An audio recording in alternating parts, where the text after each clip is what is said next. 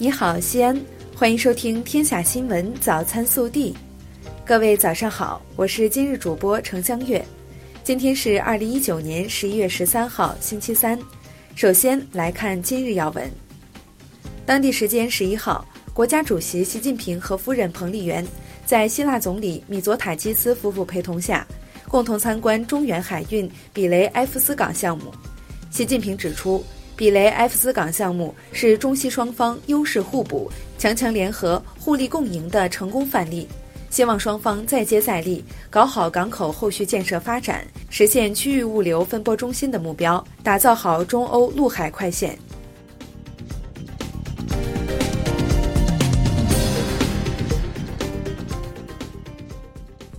本地新闻：十二号，西安市政府和韩国大田市政府举行座谈会。共同签署发展友好城市关系意向书，市长李明远、大田市市长许太庭出席。记者十二号获悉，西安市委组织部、西安市人社局决定面向全国为部分事业单位和企业招聘二百三十八名博士研究生。从招聘岗位来看，大多属专业技术类岗位，医疗卫生和教育类占多数。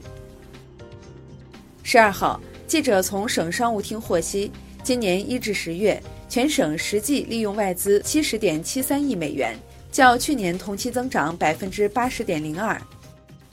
十二号，记者获悉，今年我省建筑业保持平稳较快发展势头，截至九月底，完成建筑业总产值五千一百八十六点一八亿元，同比增长百分之十点四。十二号。记者从陕西省科技创新创业工作推进会上了解到，目前全省建立各类孵化载体一千四百五十一家，在孵企业四点八万余家。到二零二二年，全省各类双创孵化载体达到两千家，各设区市至少形成一个特色重创集聚区。十二号，记者从西咸新区管委会获悉。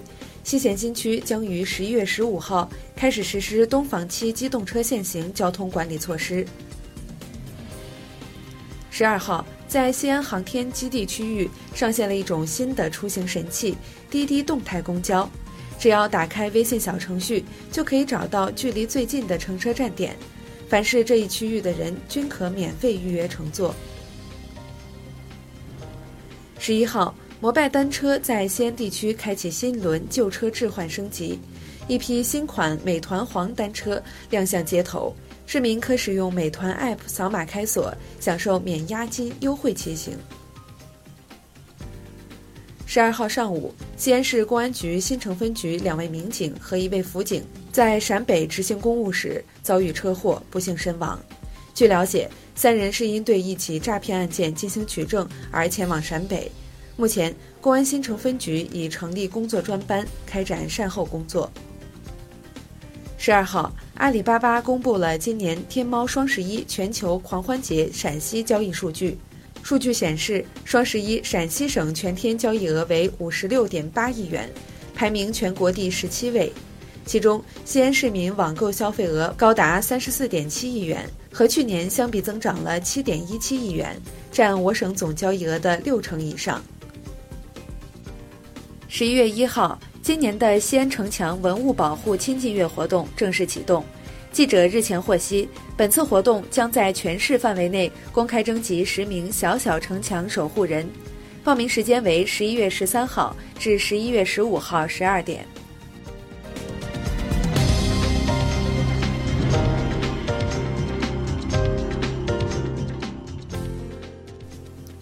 暖新闻。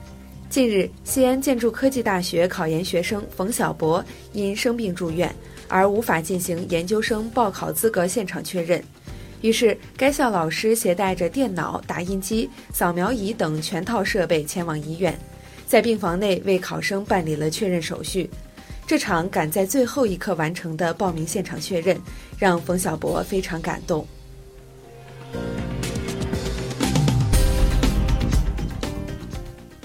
国内新闻，外交部发言人耿爽十二号表示，对于香港发生的蒙面人袭警被警察击中事件，警方完全是在依法处置。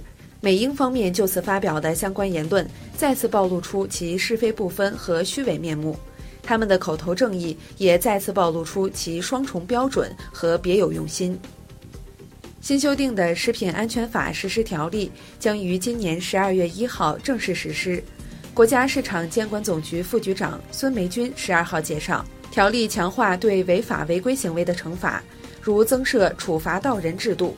最高可处法人代表及相关负责人年收入十倍罚款。银保监会近日发布了新修订的《健康保险管理办法》，从健康保险定义分类、产品监管、销售经营等方面做了全面修订，将医疗意外保险纳入健康保险。记者十二号了解到。国家发展改革委办公厅、商务部办公厅近日发出通知，要求进一步做好北方大城市冬春蔬菜储备工作。十一号下午，云南省开远市东城幼儿园发生师生被氢氧化钠液体喷伤的恶性事件，手段残忍，性质恶劣，影响极坏。教育部对此表示极大愤慨和强烈谴责。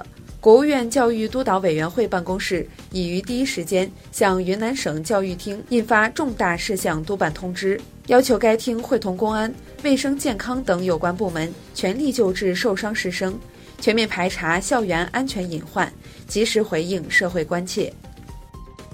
今年以来，文化和旅游部分别部署开展了文化和旅游市场整治行动、A 级旅游景区整改提质行动。其中，景区整改提质行动中，全国复合 A 级旅游景区五千多家，一千一百八十六家景区受到处理，其中四百零五家受到取消等级处理。十二号，据国家邮政局监测数据显示，双十一全天各邮政快递企业共处理五点三五亿快件，再创历史新高。十二号上午。吉林省长春市中级人民法院公开宣判北京市政协原党组副书记、副主席李世祥受贿一案，对被告人李世祥以受贿罪判处有期徒刑十年，并处罚金人民币六百万元，对李世祥受贿所得财物予以追缴，上缴国库。李世祥当庭表示服从法院判决，不上诉。十二号晚。北京市朝阳区人民政府官方网站发布消息：，二零一九年十一月十二号，内蒙古自治区锡林郭勒盟苏尼特左旗二人经专家会诊，被诊断为肺鼠疫确诊病例。目前，患者已在北京市朝阳区相关医疗机构得到妥善救治，相关防控措施已落实。近日，河南禹州女童被男同学往眼里强塞纸片一事引发关注。十二号，禹州市教体局发布事件调查处理结果，对禹州市摩街镇教育总支书记进行约谈，责令该校校长和该班班主任写出深刻检查，并全市通报。中国足协十二号发布关于职业联赛外援及入籍球员政策调整的声明，其中提及，中国足协从未讨论过所谓取消外援限制等类似提议。外界传言的有关部门给中国足协开放了五十个入籍球员名额等说法，纯属子虚乌有。